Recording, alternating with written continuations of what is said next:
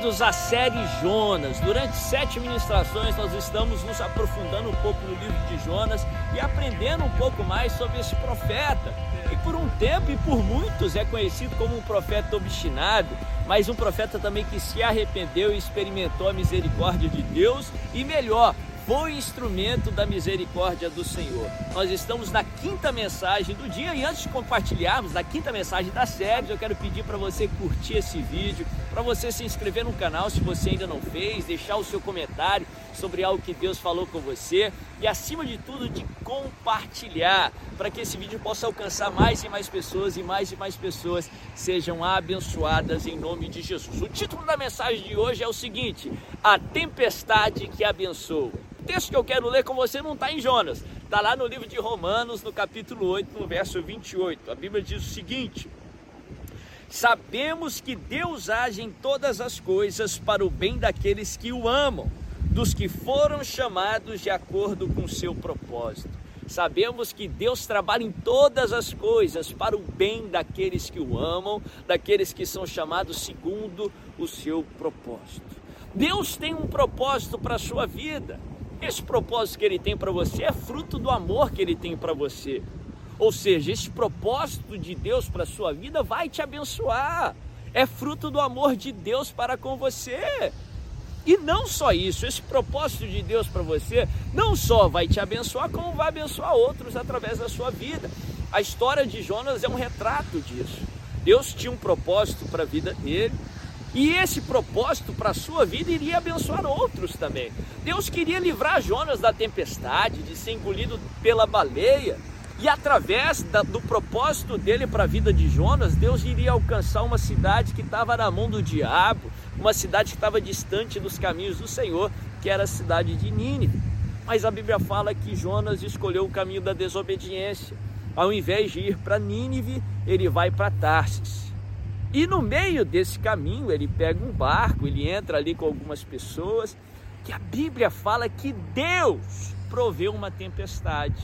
Sim, uma tempestade que não veio, é, a sua origem não foi o diabo, a sua origem foi Deus. E através dessa tempestade, Jonas, ele é jogado para o mar e ele é engolido por um peixe grande. E por causa desses acontecimentos, dessas tempestades ou dessa terrível situação, Jonas se voltou para Deus. Talvez você não precisa pensar muito para se lembrar, talvez você não precisa analisar muitas pessoas para perceber que a maioria das pessoas não se voltam para Deus nos momentos de calmaria. Não se voltam para Deus nos momentos de paz, mas sim nos momentos de tempestades. Muitas pessoas só percebem que Deus é a melhor opção quando Deus se torna a única opção. Algumas tempestades são usadas por Deus para voltar as pessoas para Deus e aí sim serem abençoadas, para que eles possam sair dessas tempestades melhor, melhores do que entraram. Interessante que a Bíblia nos ensina que Deus trabalha em todas as coisas para cumprir o propósito que Ele tem para as nossas vidas. Em outras palavras, se algo for impedir o propósito dele de se cumprir na sua vida, ele não vai permitir que aconteça. Coisas boas ou coisas ruins, se for impedir o que ele tem para você, ele não vai permitir que aconteça. Seja uma grande realização ou um acontecimento ruim, se for impedir o propósito que ele tem para sua vida, ele não permite que aconteça. Agora, se ele permitiu que uma perda ocorresse, que uma tragédia, que uma situação boa é porque tudo isso vai contribuir para o propósito que ele tem para a sua vida. Por isso que para o servo do Senhor, pouco importa a origem de uma tempestade, pouco importa a origem do ataque. A Bíblia fala, o apóstolo João nos ensina, que aquele que está em Cristo, o maligno não lhe toca. Até o diabo, para te atacar, para tocar na sua vida, precisa da autorização e da permissão de Deus. O livro de Jó também nos ensina isso. O diabo, para tocar, para atacar Jó, ele precisou pedir permissão para Deus. Para o inimigo atacar um servo do Senhor, ele precisa pedir autorização para Deus. E Deus só permite aquele ataque, Deus só permite aquela ação maligna se aquela ação for te abençoar. Deus faz com que até a ação do inimigo por fim te abençoe.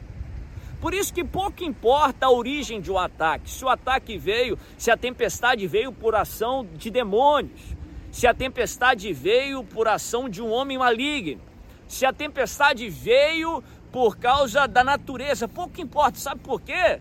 A tempestade para vir contra a sua vida precisa da autorização de Deus, precisa passar pelo crivo, pelas mãos do Senhor. E a boa notícia que nos enche de paz, de alegria, é que Deus só permite por se a tempestade for te abençoar. Deus só autoriza se o resultado dessa situação for melhor do que se você estaria se não tivesse passado por ela. Lembra Jó? No final da sua trajetória difícil e árdua, a Bíblia fala que ele teve o dobro de tudo que ele possuía. Deus só permite você passar por essa tempestade se o resultado dela for melhor do que se você, você estaria se não tivesse enfrentado a tempestade. Deus só permitiu a cruz porque a cruz era necessária. Até Jesus, o Deus encarnado, ele diz: Pai, se tem outra maneira, se possível, afasta de mim esse cálice, mas seja feita a tua vontade e não a minha. Deus só permitiu essa cruz, porque o resultado dessa situação, o resultado dessa tempestade, vai ser muito melhor do que você estaria se não tivesse enfrentado essa tempestade em nome de Jesus, porque até a tempestade vai te abençoar, até a maldição Deus vai transformar em bênção. A tempestade abençoa o servo do Senhor. Se essa mensagem falou com você, não deixe de curtir esse vídeo, de se inscrever no canal, de deixar um comentário falando de algo que Deus falou com você e acima de tudo, de compartilhar em nome de Jesus. Yeah.